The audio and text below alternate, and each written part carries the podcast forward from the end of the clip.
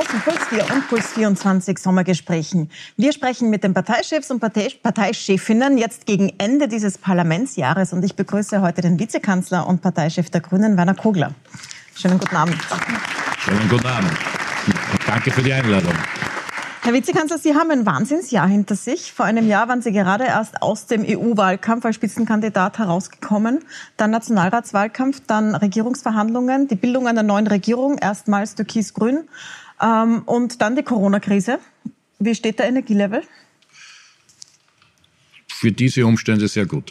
Okay, aber sind Sie schon urlaubsreif, so wie viele im Jahr jetzt? Ja, das wäre gar nicht gut, weil auch selbst wenn man reif wäre, zeichnet er sich ja noch nicht ab, der Urlaub. Das wäre eine schlechte Kombination. Also besser nicht urlaubsreif und schauen wir, was sich ergibt. Wir bitten immer Aber das war ja jetzt immer die Parole, jetzt fällt es mir erst ein. Ja? Die, ja. die ganzen Wahlkämpfe, also Jedes Mal wir haben glaubt 6, 7 Prozent machen wir, dann machen wir 14, das zweimal. Dann waren wir so erfolgreich, dass wir sogar sondiert haben und dann haben wir regiert auch noch. Ähm, also dieses Motto vom Beginn, wo wir 3, 4 Prozent gehabt haben, äh, nämlich zu sagen, no, wir reiten in die Stadt und der Rest ergibt sich. Das hat sich bis jetzt jedenfalls bewährt und so wird es, glaube ich, auch mit dem Urlaub sein. Wir haben immer die äh, Parteichefs gefragt, ihrem Nächsten eine Frage zu stellen. Ihr Vorgänger hier auf diesem Sessel war Norbert Hofer letzte Woche und er hat Vorgänger. Auf dem Sessel zumindest, äh, auch als Vizekanzler. Ähm, naja, kurz. Stimmt nicht. Auf jeden Fall hat er Ihnen folgende Frage mitgegeben. Gleich vorweg, Werner Kogler wohnt nicht weit weg äh, vom Südburgenland, er ist Oststeirer und irgendwie, also ich mag den Werner Kogler. Ähm, aber ich würde ihn gern fragen, wann das genau passiert ist, äh, dass ähm, sich die Grünen inhaltlich so äh, Türkis unterworfen hat. Man hat es gesehen auch bei der Auerrettung, also da gibt es zwar vermeintliche Klimaschutzmaßnahmen, aber die allesamt nicht verpflichtend sind. Also da hat man schon das, den Eindruck, es ist ein weiterer Bund der ÖVP geworden, nämlich der Türkis Anbetungsverein. Herr Kugler, wollen Sie direkt antworten? Ja, also bleiben wir bei einem Ereignis und nehmen wir die letzte Regierungsklausur. Da wurden ja äh, noch einmal äh, drei große Pakete fix gemacht. Ein Rettungspaket äh, für Unternehmungen aller Art, die es noch schwerer haben als andere durch die Krise zu kommen, äh, also die jetzt auch nicht aufsperren können oder wo die Umsätze noch länger wegbrechen werden mit über sechs Milliarden. Wir haben ein Entlastungspaket beschlossen, also wo die niedrigsten Einkommen entlastet werden, selbst bei jenen, die noch gar keine Steuern zahlen. Das hätte man von der FPÖ mal gewünscht, äh, mit, ihr, mit ihrem Hang zum sogenannten kleinen Mann. Äh, und was das Wichtigste ist, ist, glaube ich, das Klimaschutzpaket. Und ich darf eine weil ich ja schon gewusst habe, was der Kollege Sie haben einen Tafel mit. Ja, ausnahmsweise bei Ihnen ist es ja sonst nicht so von mir gebraucht gewesen. Aber hier, äh, also wir haben drei Pakete gehabt, über sechs Milliarden. Immer retten, entlasten haben wir gehabt, aber auch investieren. Und wir sagen raus investieren aus der Klimakrise.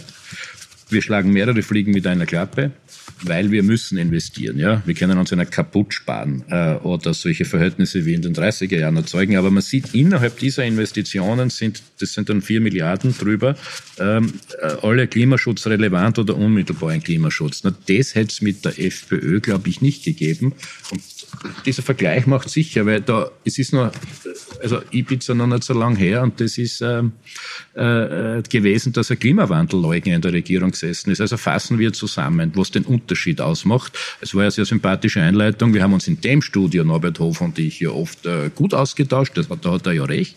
Äh, aber wir in der Oststeiermark, äh, weil er das angesprochen hat, denken, und ich glaube in halb Europa ist das ein Sprichwort, naja, äh, von sich auf andere schließen äh, muss man nicht, weil die blaue Handschrift, ich weiß nicht, äh, wo sie äh, groß gewesen wäre. Wir haben tausend Einzelfälle gehabt, wir haben ein paar Polizeipferd, wir haben ein kurzes Video und eine lange, peinliche politische Korruptionsgeschichte. Also noch einmal, ich glaube, der Vergleich macht sicher. Reden wir kurz über den Klimawandel, weil Sie es jetzt rausge rausgenommen haben. Ähm, Norbert Hofer spricht da ja auch die Auer an. Das fällt natürlich vielen auf, dass Sie jetzt sehr viel Geld einer Fluglinie geben. Tut Ihnen das nicht weh, jetzt wenn Sie als Grüne in die Regierung kommen und anstatt, dass Sie dieses Geld in Klimaschutz stecken oder in ein anderes grünen Projekt ausgerechnet eine Fluglinie naja, das retten? ist ein minimaler Bruchteil, äh, der äh, hier äh, im Übrigen mit der Lufthansa vereinbart wurde. Äh, also gegenüber den Ursprungsambitionen, die ja vergleichbar sind mit allen Fluglinien, die ursprünglich einmal staatsnahe waren, ist es ein sehr kleines Paket. Wenn ich mir anschaue, was in Frankreich passiert ist oder die Lufthansa selber mit 9 Milliarden, ups, äh, also 150 Millionen ist da nicht so viel. Und was kauft man dafür? Eine gewisse Standortgarantie. Ja, es wird hier weiter Flüge geben und uns war und ist schon lieber, dass die von der Auer betrieben werden und nicht von irgendwelchen Billigfliegern. Und deshalb haben wir drumherum auch noch ein Paket gebaut. Also erstens waren es einmal nur mehr 150 statt 400 Millionen.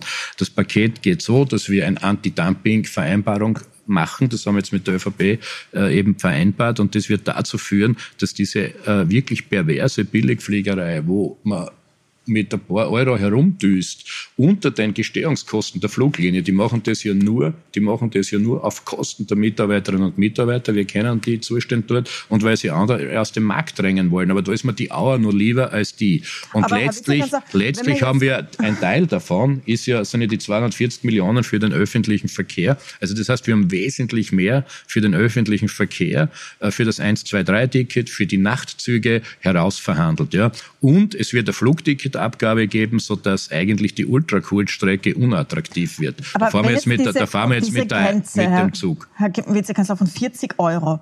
Damit kommt man mit dem Zug nicht einmal bis Salzburg und trotzdem fahren Menschen mit dem Zug nach Salzburg. Glauben Sie, glauben, glauben Sie wirklich, das hält jemanden davon ab, in einen Billigflieger zu steigen, weil das Ticket jetzt 40 Euro kostet und nicht mehr 20? Naja, das ist ja die Untergrenze, was die Anti-Dumping-Regelung betrifft. Äh, die Flugticketabgabe kommt ja dann drauf. Wir haben ja die Gebühren der Flughäfen. Also das wird ja dazu führen, dass das äh, mehr werden wird. Mhm. Äh, da muss man nur die, die, die Zahlen zusammenzählen. Aber wesentlich, wesentlich scheint mir ja, dass diese Kurzstreckenflüge innerhalb von Österreich auf die Art und Weise tatsächlich unattraktiver werden unter was mir wirklich das Wichtigste ist, dass der öffentliche Verkehr um viel, viel mehr Geld ausgebaut wird. Also ich glaube, das ist ein Paket, äh, das sich äh, gerade aus ökologischer Sicht anschauen lassen kann. Und das war eine ökonomische Vernunftlösung.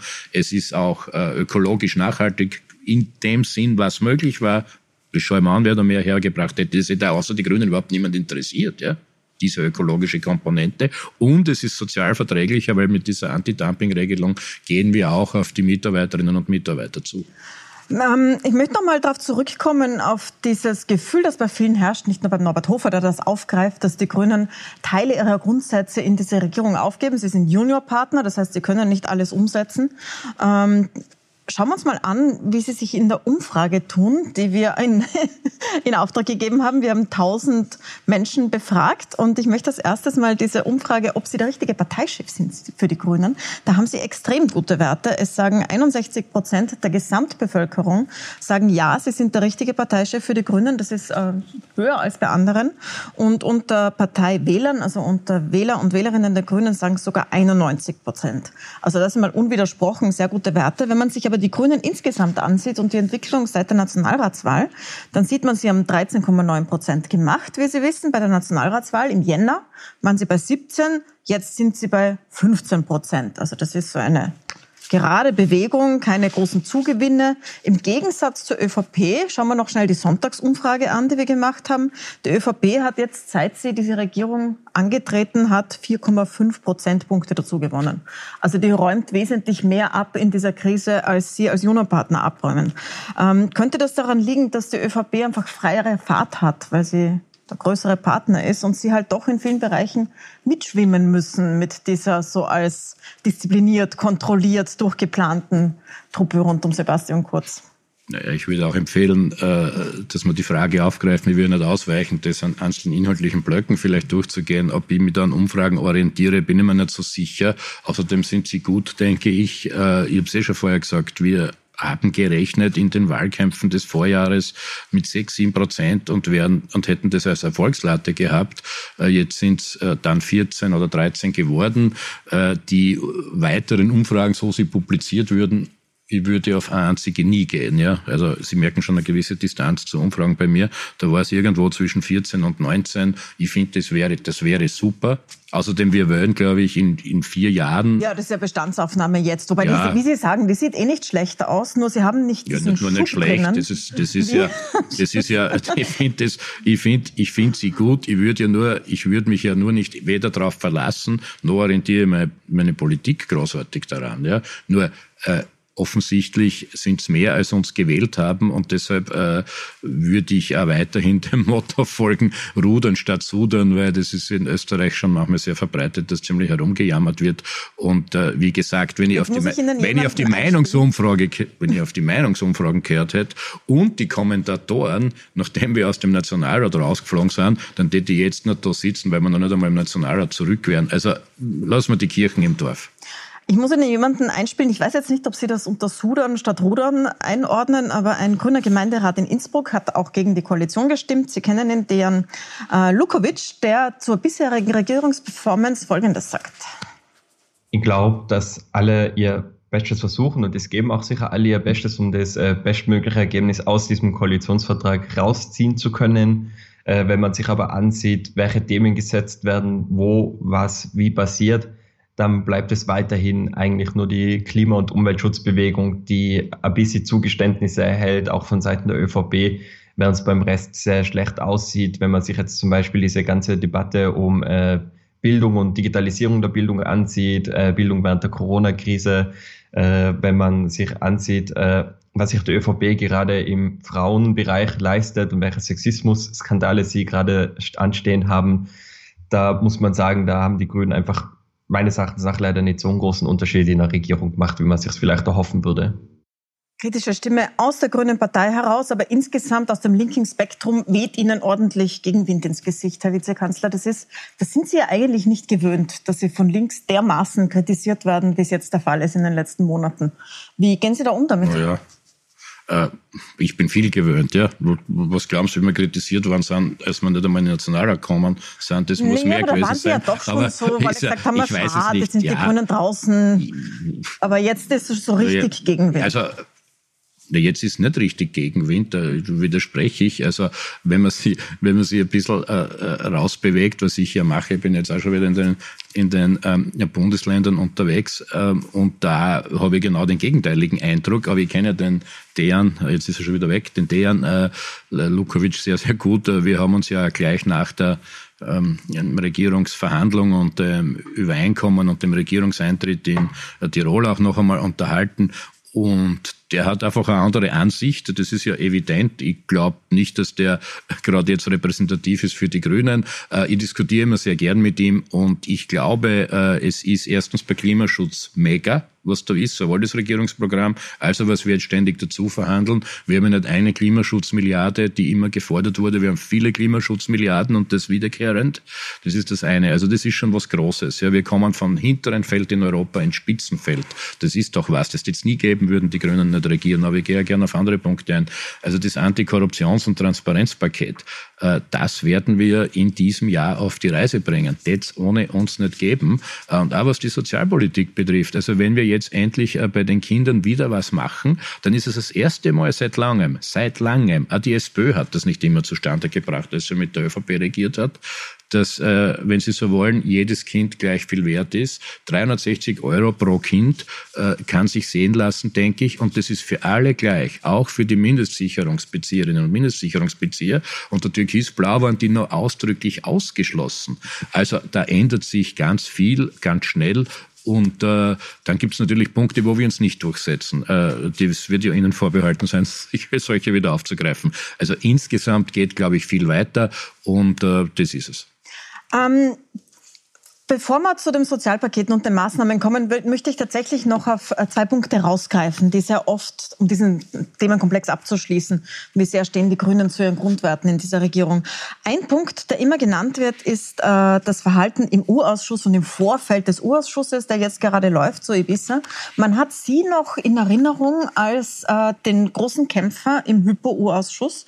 Ich habe jetzt auch so einen Ausschnitt herausgesucht von 2015 wo sie die Schwärzung von Akten durch die ÖVP beklagen. Schauen wir es uns kurz an und reden wir darüber, wie es jetzt ist.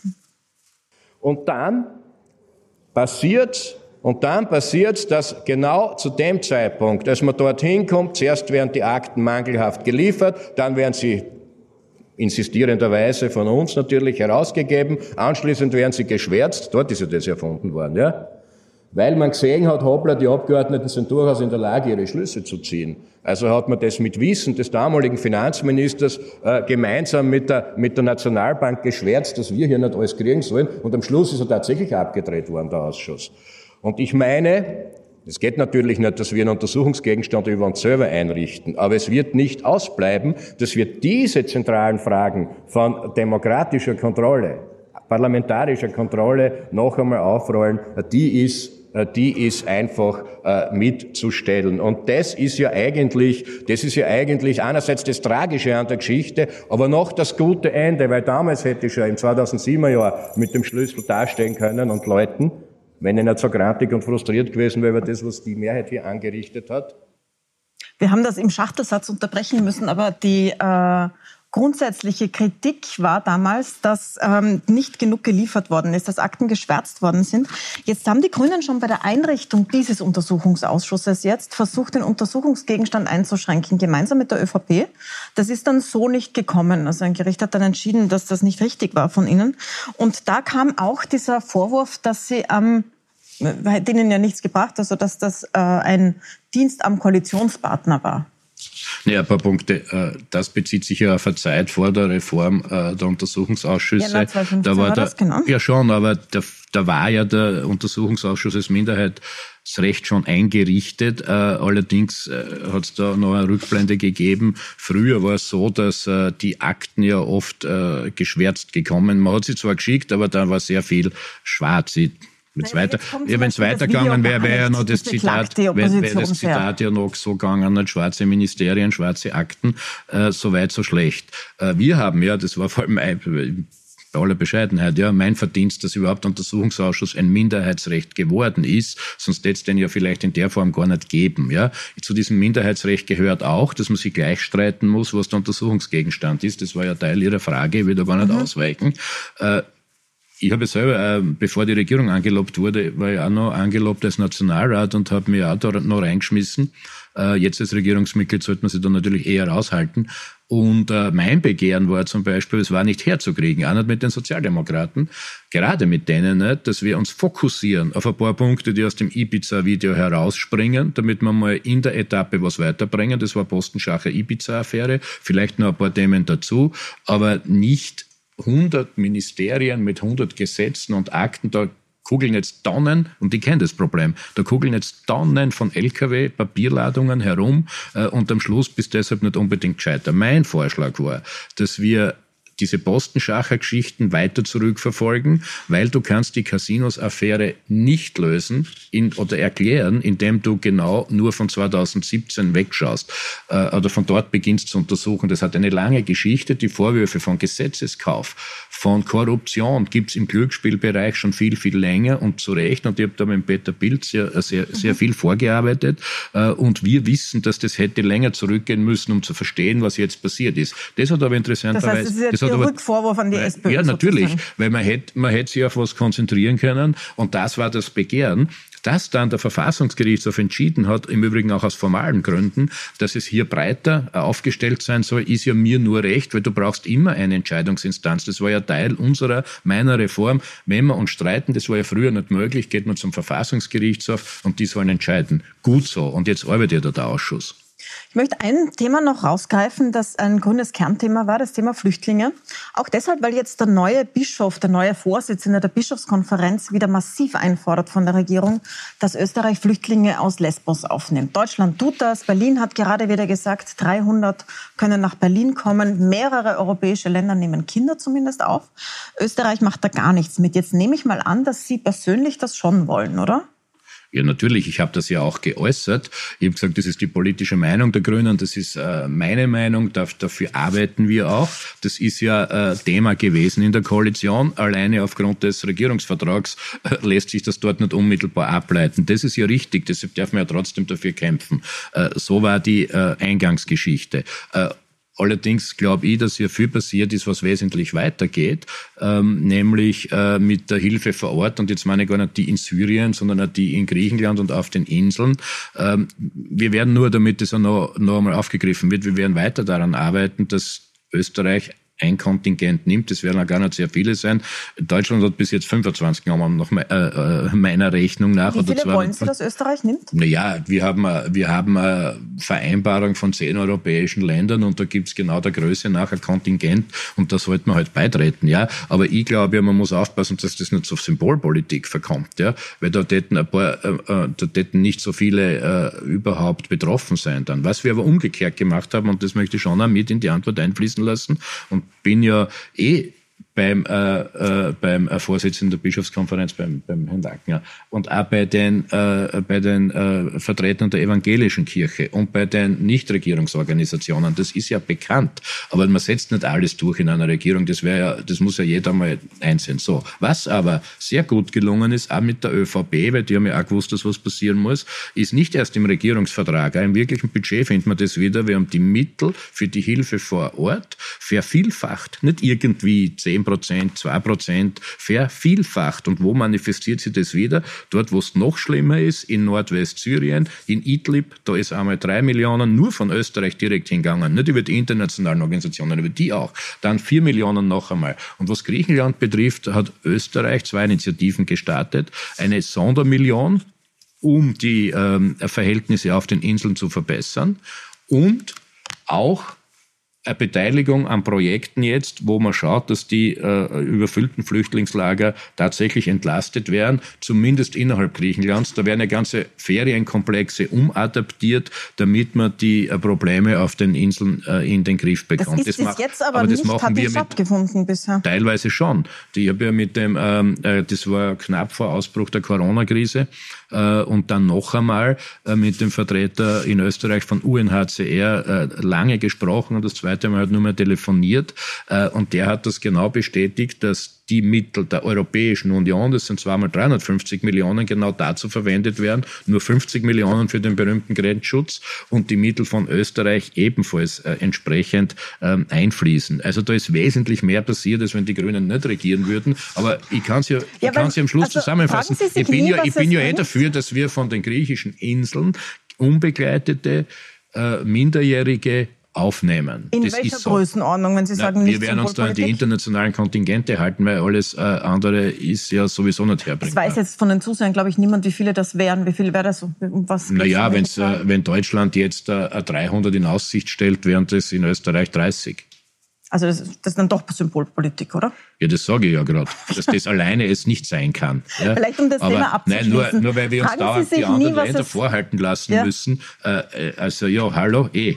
Genau das. Um das abzuschließen, ähm, es gibt jetzt Stimmen, die sich in diesem Bereich auf die Grünen verlassen haben, die sich fragen, was bringt es denn, an der Regierung zu sein, also an der Macht zu sein, wenn man in solchen Grundrechtsfragen dann doch keinen Handlungsspielraum hat? Ich habe ja gerade erzählt, dass die Welt besser geworden ist, auch an dieser Stelle. Wir hätten nicht diese Beiträge, die wir zumindest jetzt in Griechenland leisten, gehabt. Wir hätten nicht rein österreichische Initiativen von über sieben Millionen jetzt äh, in der wirklich äh, schlimmsten Krise, die es da gibt. Äh, das ist eben die Gegend um Idlib immer noch. Und äh, das ist und die anderen Mittel sind äh, äh massiv erhöht worden und darauf, darauf hat es eine Verständigung gegeben. Äh, ich bin ja nicht dazu da, jetzt ähm, ausdrücklich die anderen einzudunken. Ich kann auch anerkennen, dass bei aller Unterschiedlichkeit die ÖVP hier auch einen Schritt gemacht hat. Die hätten das ja mit niemand gemacht, ja, auch nicht mit den Sozialdemokraten, vielleicht mit den Neos, aber da gibt's halt keine Mehrheit. Ja. So ist ja auch eine Demokratie. Die ÖVP hat gehabt fast 40 Prozent der Stimmen. Äh, ja, die haben mit dem geworben, und sind dafür ja gewählt worden. Es gibt in dem Land keine Mehrheit für Flüchtlingspolitik, wie ich sie mir vorstelle. Trotzdem arbeiten wir in die Richtung. Auch das gehört zur Demokratie. Beides. Herr Vizekanzler, ein Großteil Ihrer bisherigen Regierung war der Bekämpfung der Corona-Pandemie gewidmet. Das war das Hauptthema und ist jetzt das Hauptthema mit den wirtschaftlichen und sozialen Folgen und den vielen Maßnahmen dagegen. Darüber wollen wir gleich sprechen. Äh, wir machen eine kurze Pause. Bleiben Sie dran, wir sind gleich wieder da mit Werner Kogler, Vizekanzler und Chef der Grünen. Und was passiert weiter mit den Corona-Maßnahmen?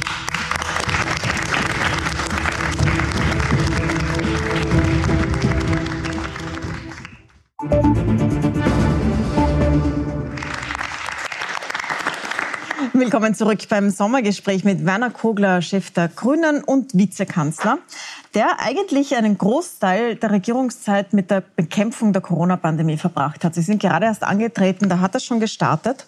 Wir haben kurz zusammengeschnitten, weil das ja gefühlt so eine lange Zeit war, wie Sie sich verhalten haben in dieser Zeit zu Corona. Werner Kogler. Ja, wir erleben nicht nur krisenhafte Tage, sondern auch dramatische Tage. Wir haben es auch vielleicht nicht alle rasch genug verstanden. Und wir versuchen es jetzt. Bitte halten Sie sich daran. Wenn das die größte Krise seit dem Zweiten Weltkrieg ist, dann ist es eine dramatische, besondere Situation und dann braucht es auch dramatische und besondere Maßnahmen. Die wichtigste Botschaft ist natürlich, alles, was es braucht, koste es, was es wolle, für Arbeitsplätze und Beschäftigung. Neues milliardenschweres Hilfspaket für Österreich kommt. Die Kurzarbeit ist nirgends so attraktiv und großzügig gelöst wie bei uns. Wir wollen den Blutkreislauf in der Wirtschaft ja nicht zum Stocken bringen. Und wir werden hier in den nächsten Tagen die nächsten Pakete schnüren. Das geht von den Sportvereinen über die Kulturvereine. Warten auf Lösungen. Kulturszene erhöht Druck auf Lunacek und Kogler. Lunacek, der schwarze Mond, die schwarze Aussicht für alle Kulturschaffenden. Lunaceks Rücktritt, Debakel für die Grünen. Ich bin zur Überzeugung gekommen, dass ich vom Amt der Staatssekretärin zurücktrete. Und vielen, vielen Dank, Ulrike Lunacek, bis hierher. Wir wollen ein ambitioniertes, ein mutiges, aber immer klar ein schrittweises Aufsperren, so viel wie möglich zulassen und so wenig wie möglich einschränken. Wir haben uns auch angesehen, wie das angekommen ist, Ihr Agieren in der Corona-Krise ähm, und wie sich die Meinung zu Ihrer Person geändert hat in diesen Wochen. Das sieht äh, sehr gut aus. 25 Prozent haben eine bessere Meinung von Ihnen. Äh, 38 Prozent die gleiche und 23 Prozent eine schlechtere. Das ist ein relativ guter Wert im Vergleich zu den anderen. Ich möchte Ihnen dazu am Anfang so eine grundsätzliche Frage stellen. Sie mussten da in diesen sehr dramatischen Stunden und Tagen sehr schnelle Entscheidungen treffen in der Regierung, ähm, von denen Sie wussten, dass sie auch kosten. Also auf der einen Seite rettet man Menschenleben, auf der anderen Seite hat das natürlich Kosten alte Leute, die keinen Besuch mehr bekommen, verschobene Operationen und dann diese wirtschaftlichen Folgen. Hatten Sie überhaupt Zeit, das abzuwägen und darüber nachzudenken? Weniger Zeit als gewöhnlich, bei gleichzeitigem Bewusstsein, dass die Auswirkungen der Entscheidung viel weitreichender und dramatischer sein werden, weil sie ja äh, massive Eingriffe bedeutet haben. Wie uns ist ja das völlig bewusst gewesen, auch der ÖVP. Grundrechtseingriffe versus Gesundheitsschutz. Aber wir haben uns relativ rasch darauf verständigt, weil Sie ja die Geschwindigkeit gefragt haben, was ist das Leitmotiv. Ich meine, Schweden hat es ja anders gemacht. Zum Beispiel, ich würde es gar nicht groß kritisieren, man kann es ja auch so machen, aber mir war lieber, dass wir auch auf Leute schauen, die über 70, 80 Jahre sind. Ja. Und was war, unser, was war unser Leitmotiv? Also ein ethisches Prinzip, wenn wir so wollen. In Österreich soll niemand sterben, der nicht sterben müsste das habe ich versucht dann nochmal zu übersetzen, das ist ja sehr oft vom Kanzler kommen, äh, ein sehr gescheiter Satz, finde ich. Das hat damit zu tun, dass wir die, Mediz die medizinischen Kapazitäten die der Intensivmedizin nicht anreißen wollen, weil dann passiert genau das. Ja? Das haben wir in den Nachbarländern ja gesehen. Wir haben ja schon schlechte Vorbilder gehabt äh, und das ist gelungen. Wie, wie gelingt das? No. Das heißt, Sie mussten gar nicht so viel drüber nachdenken, weil Sie sich diese klare Maßzahl der Intensivbetten... Ja, aber es ist natürlich Jetzt schon war gar nicht so notwendig, aber damals war das nein, nein, es war schon so, dass wir nicht sofort, wie es in Italien losgegangen ist, gesagt haben, hey, da kommt was und wir machen jetzt da schneller einen Lockdown als andere, sondern man hat ganz bewusst zugewartet, wann der beste Tag ist ist. Also nicht gleich mit den Schulen runter. Man schaut noch, wie sich das entwickelt. Aber dann, wenn es soweit war, relativ rasch, weil wir ja diese äh, mathematischen Kurvenverläufe angeschaut haben. Ich bin ja selber in den Fernsehstudios gesessen, äh, um, um auch mit einer Tafel, mit einem Servergemalerin zu demonstrieren, damit die, die Menschen auch nachvollziehen können, was exponentielles Wachstum heißt.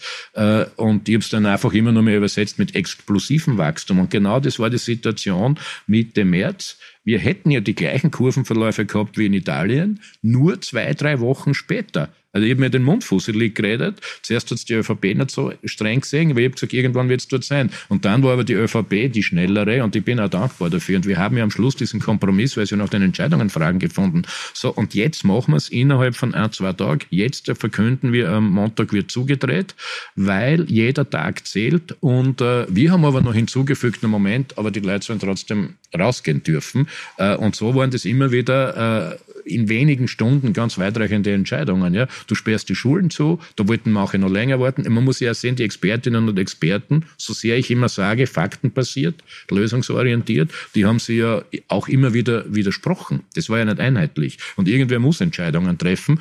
Und das war für mich natürlich doppelt neu. Erstens regieren und dann so eine Situation, wie wir sie eigentlich in der Geschichte der Zweiten Republik nicht gekannt haben. Aber ja, ich glaube, wir haben es ganz gut gemacht und äh, äh, Eigenlob ist immer ein bisschen schwierig, aber jetzt haben wir ja diese Untersuchung der 20 äh, wichtigsten Wirtschaftsstaaten der Welt, äh, wo Österreich Zweiter ist, Neuseeland am anderen Ende der Welt ist Erster in diesem Ranking. Gratulation dorthin.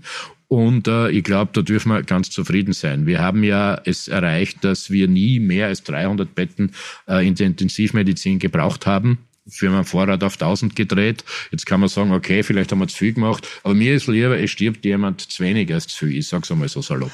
Ich möchte gerne direkt springen jetzt zu den wirtschaftlichen und sozialen Auswirkungen und beginnen mit der Arbeitslosigkeit. Danach auf Ihre beiden Bereiche Kultur und Sport kommen. Die Arbeitslosigkeit ist beispiellos hoch. Dazu kommen die vielen in Kurzarbeit. Und äh, Sie haben jetzt beschlossen, dass das Arbeitslosengeld mal für drei Monate erhöht wird, also mit einer Einmalzahlung von 450 Euro. Das ist nicht das, was die Opposition fordert, diese grundsätzliche Erhöhung auf 70. Jetzt haben Sie gesagt, das ist nur der erste Schritt. Das heißt, verhandeln Sie weiter über eine Erhöhung des Arbeitslosengeldes. Wann verhandeln Sie? Wie viel wollen Sie? Ja, gleich einmal zur angestrebten Lösung. Wir werden ab Herbst ein völlig neues Arbeitsmarktpaket brauchen und tatsächlich sind es wir, äh, die äh, das äh, im Visier haben und darauf absiedeln, auch das Arbeitslosengeld höher zu halten, als es bis jetzt ist. Das ist das eine. Ich wollte aber dann die zur Kurzarbeit kommen, die ja viel, viel ausgeprägter ist. Wir hätten ja sonst eine wesentlich höhere Arbeitslosigkeit. Das hält ja Österreich im internationalen Vergleich in der Statistik super. Jetzt haben wir ja schon wieder unter 500.000 Arbeitslose, weil wir werden im Herbst ein Problem kriegen, weil die Kurzarbeit kann ja nicht ewig beliebig so mhm. verlängert werden. Das muss man einfach objektiv sehen. Aber die, die in Kurzarbeit sind, kriegen 80, 90 Prozent. Das ist auch viel äh, gemessen an, an, an Vergleichsländern. So, zur, noch einmal zurückkommend, ähm, zum, zum Arbeitslosengeld, wie es jetzt ist. Ja. Wir haben, wir haben eine Erhöhung wenn man so will, durchgesetzt. Die unterschiedlichen Positionen waren ja bekannt. Das ist andererseits nicht so viel, als die Opposition verlangt hat. Das ist objektiv völlig richtig. Allerdings, äh, es ist die erste Erhöhung seit überhaupt. Wir haben jetzt einmal nachgeschaut, weil, äh, was da 2008, 9, 10 passiert ist. Damals hat auch die Kurzarbeit gute Dienste geleistet, dass man mal auch äh, die SPÖ loben und damals die alte ÖVP halt. Und sie haben auch Arbeitsstiftungen gemacht, das werden wir alles im Herbst jetzt aufgleisen, weil es gar nicht mhm. anders geht. Also, aber ein Arbeitslosengeld, 100, 450 Euro hat niemand gemacht. Nie. Seit der Einführung ist es nie irgendwie erhöht worden oder Zusatzzahlungen. Aber jetzt ist, ist es immer eine Einmalzahlung. Aber Sie wollen es naja, erhöhen. Ja, Habe ich das richtig verstanden? Naja, Einmalzahlung ist auch eine Erhöhung. Äh, ja. Ich darf hinzufügen, aber da wird es halt schnell einmal äh, nicht kompliziert, aber doch mathematisch. Wir rechnen so. Wir haben uns jetzt entschieden, das Ganze gilt ab 1. Juli. Also wer in den drei Monaten darauf, in diesem Juli, August, September in diesem Quartal zwei Monate arbeitslos ist, also auch nur zwei Monate, der kriegt das und die Berechnungsformel lautet 150 Euro pro Monat dazu. Und das mhm. zahlen wir im Nachhinein aus mit der Methode. Deshalb kommt es zu einer Einmalzahlung. Aber gedacht ist es schon monatlich. Und darum kann man vielleicht ermessen, wie es weitergehen könnte. Das heißt, so wollen Sie so es auch könnte sein, aber wir können es auch noch verbessern. Man muss es ja abmischen, glaube ich. Ja. Man muss es abmischen, auch mit den verschiedenen, es sind ja Gerechtigkeitsfragen. Was ist mit denen in der Kurzarbeit? Ist die Diskrepanz richtig, wenn sie so groß ist? Momentan würde ich ja sagen, es kann ja also wirklich niemand was dafür, wenn er jetzt arbeitslos wird, um Gottes Willen. Und selbst die, die schon länger arbeitslos waren, weil das ja die ja gerne, nicht bei mir, aber bei anderen unter Verdacht geraten, hätten sie ja jetzt auch viel, viel schwieriger eine Arbeit zu finden. Wir haben vor kurzem ein Verhältnis 1 zu 4 gehabt, äh, Arbeitsplatz frei zu Arbeitssuchenden und jetzt haben wir 1 zu 9. Also wir aber werden, Sie, Sie sind wir, ja in Koalition mit einer Partei, die immer und in jedem Wahlkampf und auch dafür gewählt worden ist, die sie sagt, dass der Unterschied zwischen Arbeitslosengeld und dem, was man verdient in einem schlecht bezahlten Job, groß genug sein muss, dass es sich lohnt, arbeiten zu gehen. Das heißt, mit der ÖVP haben sie es da nicht einfach. Und tatsächlich ist es so, dass in den niedrig bezahlten Jobs derzeit es schon wirklich kaum Österreicher gibt. Das hat man jetzt gesehen bei den Erntehelfern, das hat man gesehen in der Pflege, das sieht man jetzt in diesen, da wo es die großen Corona-Skandale auch gibt, also bei Tönnies in Deutschland, im Schlachthof zum Beispiel, in der Post, im Vertriebszentrum. Das heißt also, was antworten Sie da denen, die sagen, na, es muss genug Unterschied geben, damit es sich lohnt, arbeiten zu gehen? Naja, wir sind ja nicht äh, in die Politik gegangen oder erst recht in die Regierung, um es uns einfach zu machen, äh, sondern Politik muss ja Sinn machen und wenn es leicht geht, auch hin und wieder mal Spaß. Ähm, aber das ist eben ein, ein, ein Bohren äh, von Brettern, ja, äh, um Max Weber zu zitieren.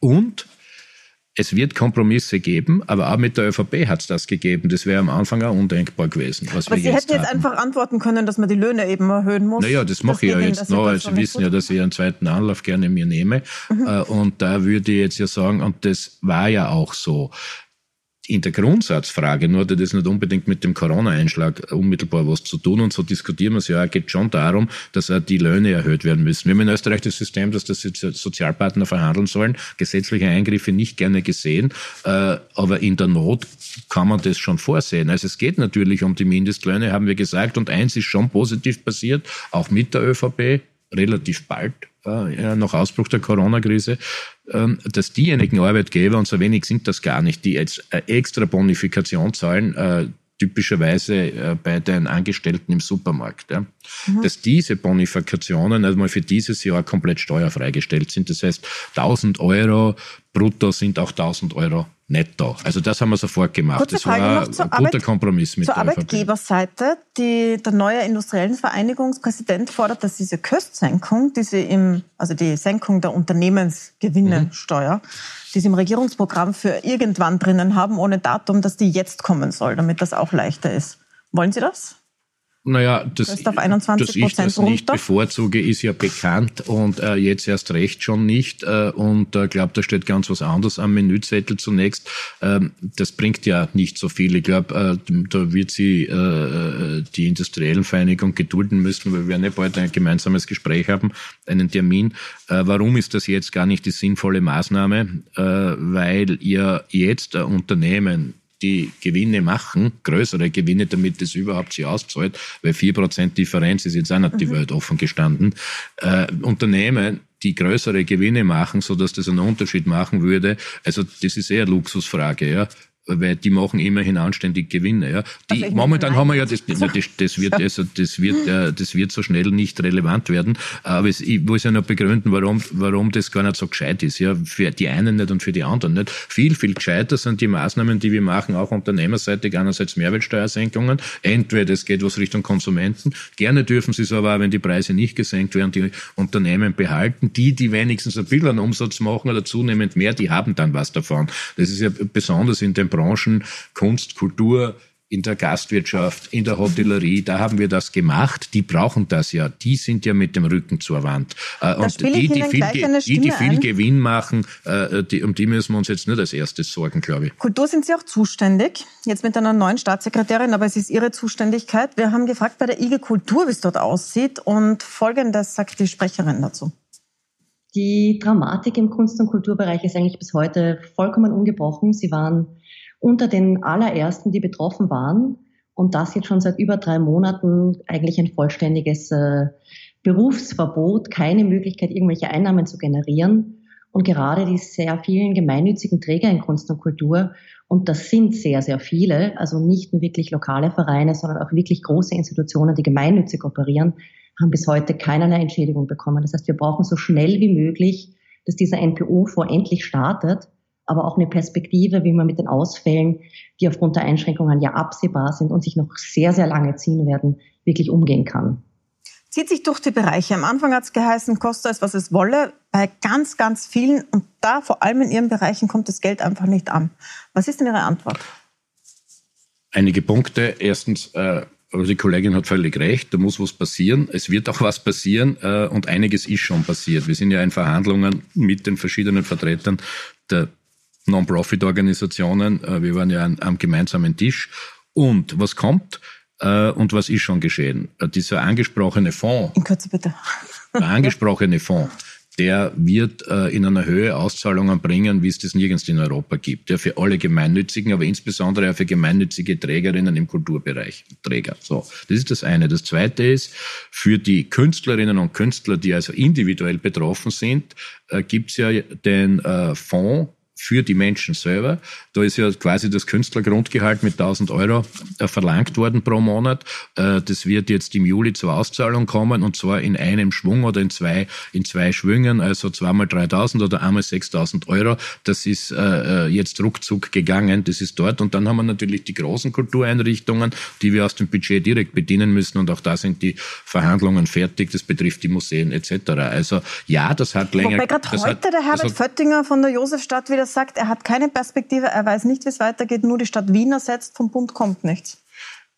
Naja, Als Privattheater sind natürlich besonders getroffen. Ich habe ja gerade außerdem die Museen angesprochen, ja. Äh, da wird es ja nicht einordnen. Die Theater selber haben noch einmal unterschiedliche schwierige Situationen. Mir ist das bewusst, gerade die Josefstadt, aber wir wollen ja diese Fonds so konstruieren, das ist gar nicht juristisch immer so gleich leicht, äh, dass er auch, ähm, wenn das jetzt dann gelingt, anspruchsberechtigt ist in dem angesprochenen Fonds für Nichtregierungsorganisationen. Ihr zweiter Bereich, der Sport, ist auch sehr unglücklich. Da ist der Herr Niesel noch dazu ein ähm, SPÖ-Vertreter, der die, die Vereine vertritt, der sagt Folgendes heute bei uns auf Puls 24. Er hat auch angekündigt schon im April, dass es äh, finanzielle Entschädigungen für die 15.000 Sportvereine in Österreich gibt. Äh, auch eine Ankündigung und es ist bis jetzt kein Euro geflossen. Also ich hoffe, dass diese Ankündigung, nämlich ab 1. Juli äh, mit dem Sport im Freien beginnen zu können, auch Daten folgen und das ist noch etwas vage. Folgen da jetzt Taten? Kann man jetzt beginnen? Wer kann jetzt anfangen? Ja, das sind zwei Fragen. Das erste war noch einmal wegen, wegen der Gelder. Ich verstehe die Ungeduld. Also mir blutet ja doppelt selber das Herz äh, als äh, ehemaliger Fußballspieler. Äh, aber was die Zahlungen betrifft, gilt Ähnliches wie vorher. Es wird weit mehr sein als das, was der Herr Niesel erwartet, was an den Sport geht. Ja, aufgrund der Verhandlungen mit der ÖVP äh, und aufgrund dessen, dass wir die Profivereine noch einmal anders behandeln müssen. Die kriegen ja außerdem jetzt einen eigenen Topf, so viel kann man neuerdings auch schon ankündigen, äh, hat sich das halt um die eine oder andere Woche verzögert. Aber auch da wird es mit den ersten Auszahlungen gleich um höhere Beträge gehen, weil wir gleich mal 50 Prozent auszahlen. Aber ich verstehe die Ungeduld. Was ich nur nicht verstehe, ist, wenn man da so tut, als ob wir regelmäßig in Kontakt werden. Wir treffen uns, soweit ich weiß, am Mittwoch schon wieder. Also gut so. Äh, und das Zweite, was angesprochen wurde, ist, sind ja die, die Lockerungen. Mhm. Da, da, muss man unterscheiden zwischen dem Zuschauerbereich und dem aktiven Bereich. Also da gibt's wirklich gute Nachrichten, jedenfalls, wo ich das Gefühl habe, dass ich äh, was beitragen kann. Äh, was äh, viele vergessen, ist ja, dass ich für das ja alles eigentlich nur zuständig bin. Das ist das Gesundheitsministerium und wie wir, also die verhandeln mit dem äh, Bundeskanzleramt, weil wir ja immerhin in einer Koalition sind. Aber ich spiele da oft auch den Vermittler äh, von den Sportorganisationen her und es schaut jetzt einmal gut aus, dass wir ab 1. Juli, wer hätte das vor wenigen Wochen geglaubt, alle, also im Freien zunächst einmal alle Sportarten zulassen können, auch ohne Abstandsregeln etc. Da nehmen wir ein hohes Risiko. Das ist in Deutschland ganz anders. Ich weiß, die Nachbarländer, die östlichen, die machen das schon, die Schweiz auch, aber andere gar nicht, andere Länder gar nicht. Und insofern ist, bleibt es halt immer Abwägung, wenn man sich anschaut, dass die Infektionszahlen auch immer wieder teilweise in Österreich, in kleineren Regionen, das will ich gar nicht dramatisieren jetzt, aber wenn man die Bundesrepublik anschaut oder gar weltweit, dann ist das dramatisch. Das Virus ist ja nicht weg, im Gegenteil, das ist heimtückisch, unsichtbar, brandgefährlich und so, das ist nicht Grippe. Ja. Aber ab und 1. Deshalb Juli kann man deshalb müssen wir gleichzeitig vorsichtig bleiben, ja. wollte ich nur sagen. Man kann trotzdem alles im Sport. Es wird nur eine sinnvolle Ergänzung geben. Ich will ja gar nicht einmal sagen Auflage, weil das der Hausverstand schon erzeugen muss. Vor allem die Trainerinnen und Trainer äh, oder die Gruppen selber, die sich halt zum Sport treffen, sollten äh, geistig oder am besten schriftlich natürlich äh, die ähm, Anwesenheitsliste führen, dass wenn was ist, das sieht man bei den anderen Fällen auch, wie nützlich das ist, man sofort nachforschen kann, zwar innerhalb von 24 Stunden, da zählt dann jeder halbe Tag. Und das ist, glaube ich, eine super Ergänzung äh, und so kann man das angehen. Und mit dieser Methode, damit wir da noch weiter, da lehne ich jetzt noch weiter raus, ähm, mit dieser Methode können wir auch gegen die Erwartungen in Innenräumen schneller vorankommen. Wenn klar ist, wer mit wem wo zusammengekommen ist, dann kann man wesentlich mehr zulassen. Und das machen wir, solange die Infektionszahlen so niedrig bleiben. Und das bleibt dabei. Das heißt, außen ab 1. Juli, in Innenräumen auch bald. Beides ohne Termin Abstand, aber mit Listen. So würde ich das sagen, ja. Weil diese Listen den Vorteil haben, dass man einfach mehr zulassen kann. Und noch einmal, wir sind, wir verstehen uns ja als Ermöglicher. Wir müssen mhm. nur das Gesundheitsgeschehen im Auge haben. Äh, und da gibt es halt Einschränkungen. Wäre das Virus nicht auf der Welt, hätte es das alles nicht geben. Und es ist ja noch da. Bei manchen habe ich das Gefühl, die tun so, als ob es schon weg wäre. Da wären wir von unserem eigenen Erfolg überholt, wenn man so will. Weil ja plötzlich das eintritt, es schaut ja eh nicht so schlimm aus. Ja, weil wir es so gut gemacht haben. Alle miteinander, um Gottes Willen, nicht die Regierung alleine. Alle, die in Österreich leben, haben dazu beigetragen. Und jetzt sollten wir schauen, dass wir zusammen hier weiter vorwärts kommen. Und wir haben viel gelernt. Sollte eine zweite Welle herankommen, können wir ja mit, den, mit dem Wissen, die Gesundheitsbehörden vor Ort, dass man das auch regional nur macht, wenn es darauf ankommt, oder dass wir mehr ähm, Mund-Nasenschutz wieder brauchen, irgendwann einmal, wenn wir mehr wissen, können wir auch mehr zulassen. Und in dieser Abwägung, Sie haben es ja vorher gesagt, in dieser Abwägung geht es jetzt halt weiter. Aber Verantwortungsfall heißt noch. schon abwägen. Ähm, in Stadien, die werden noch leer bleiben. Das Rapid-Stadion hat ihnen eine Botschaft geschickt, beziehungsweise die dortigen Fangruppen, wo äh, auf einem großen Transparent stand, äh, Stadion mit leeren Plätzen ist wie eine Schirche Eudebetzen. Das ist eine Nachricht an Sie gewesen, der das verboten hat. Äh, was antworten Sie auf so einen sexistischen Spruch? Naja, das sind wieder mehrere Wäschestücke, die sie da in die Trommel geworfen haben. Erstens errichtet sich das. Äh, ich bräuchte noch einen kurzen Kommentar zum Abschluss. Ja, wenn, ja, ja, aber wenn, wenn soll sie das richten? Ich kann nur immer wieder sagen, ich bin gar nicht zuständig, ich kümmere mich aber gerne drum. Ja, tue ich, ja. Zweitens ist es unsäglich, was da steht. Da brauchen wir gar nicht weiterreden. Wir haben jetzt da immer öfter Sexismusdebatten und das ist äh, von, von einer Frauenverachtung gekennzeichnet. Geht überhaupt nicht. Ich habe deshalb mit dem Präsidenten von Rapid heute schon telefoniert.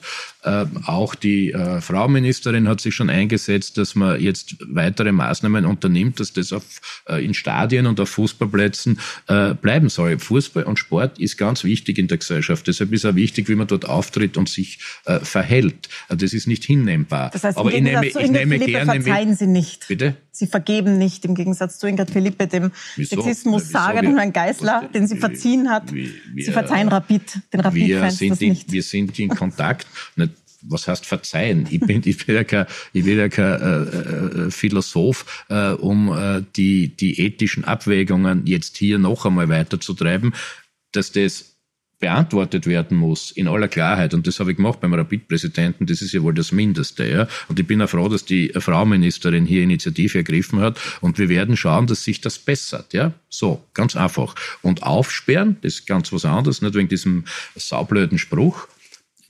aufsperren, auch was die Zuschauerränge betrifft, da beschäftigen wir uns als nächstes damit. Meine Prognose ist, dass wir ab 1. September, wenn schon nicht jeden Sitzplatz ausverkauft im Stadion haben, aber so doch sehr viele. Auch dafür werde ich mich einsetzen. Lauter gute Nachrichten, was die Lockerungen betrifft. Herr Vizekanzler, zum Abschluss hätte ich gern eine Frage von Ihnen an die Chefin der NEOS, die gleiche Platz nehmen mit, an Beate Meinl-Reisinger. Was würden Sie sie denn fragen? Ja, danke für die Gelegenheit. Wir kommen ja zu wenig zu reden. Vor Corona und zu Beginn der Krise haben wir noch sehr viel Austausch äh, gehabt. Äh, jetzt äh, würde ich Sie fragen, also in, in der besten politischen Tradition ist ja auch ein Wettbewerb der guten und besseren Ideen, die Politik nämlich. Äh, ich würde äh, die Beate Meindl-Reisinger gerne fragen, was sie für Vorschläge hat, um eine herantreuende zweite Krankheitswelle zu beeinflussen, also dass man sie abwendet, bestens zu verhindern und wenn die Zahlen steigen, was Ihre Vorschläge sind. Das gebe ich gleich weiter und danke Ihnen sehr, sehr herzlich für das Sommergespräch, Vizekanzler Werner Kogler. Danke fürs Dasein. Dankeschön. Und bei uns geht es gleich weiter mit der Chefin der NEOS, Beate Meinl-Reisinger, wird gleich hereinkommen. Bleiben Sie also dran. Gleich geht es weiter mit dem Sommergespräch mit Beate Meinl-Reisinger.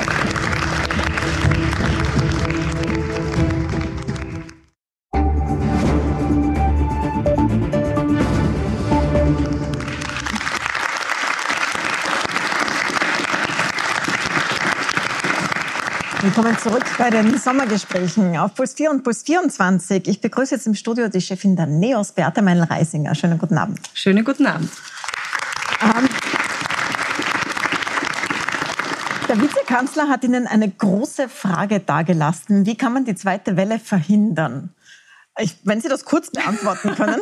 ja, es ist eine, also ich glaube, wenn ich die Frage sofort beantworten könnte, dann wäre ich weltberühmt. Aber mir ist was anderes, mir ist was anderes in den Sinn gekommen. Ich bin ein großer Fan von Friedrich Thorberg und ich glaube, es ist in der Tante Jollesch, da gibt es irgendeine Szene, ich weiß nicht, wer das war, der sagt dann an einer Stelle, eine Regierung, die mich um Rat fragt, der kann ich nicht mehr vertrauen. Und ein bisschen ist mir das in den Sinn gekommen. Aber ganz im Ernst, es hätte andere Punkte gegeben, wo ich es gut gefunden hätte, wenn Sie uns um Rat gefragt hätten, nämlich zum Beispiel bei den Wirtschaftshilfen, weil da Ihnen ganz offensichtlich ähm, die Erfahrung aus der Praxis gefehlt hat.